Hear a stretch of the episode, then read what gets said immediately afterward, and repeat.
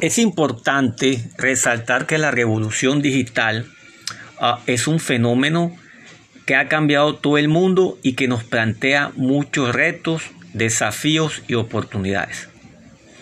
Como lo dice la lectura, estamos en un enfoque cada vez más globalizado, un entorno cada vez más complejo, en el que las tecnologías y los mercados no solo están cambiando fluctuando o moviéndose cada vez más rápido, sino que además han traído consigo una nueva ola de transformación hacia lo digital del sistema productivo en general.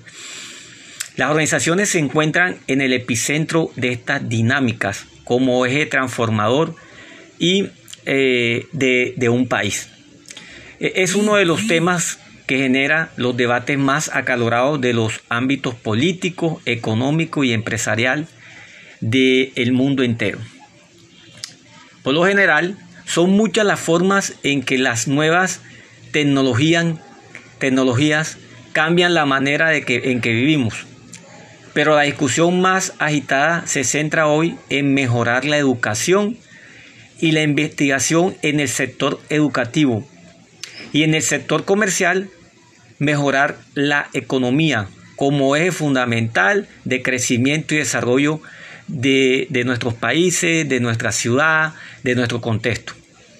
Según la revista Vanguardia, en junio del 2017, explica que los consumidores demandan productos de mejor calidad, con procesos más eficientes, con mejores diseños y esperan un relacionamiento cada vez más personalizados, con tiempos acorde a sus necesidades, respuestas eh, ágiles y entrega cada vez más cortos. Lo que nos quiere decir es que nosotros como consumidores cada vez más eh, estamos siendo exigentes en lo que queremos.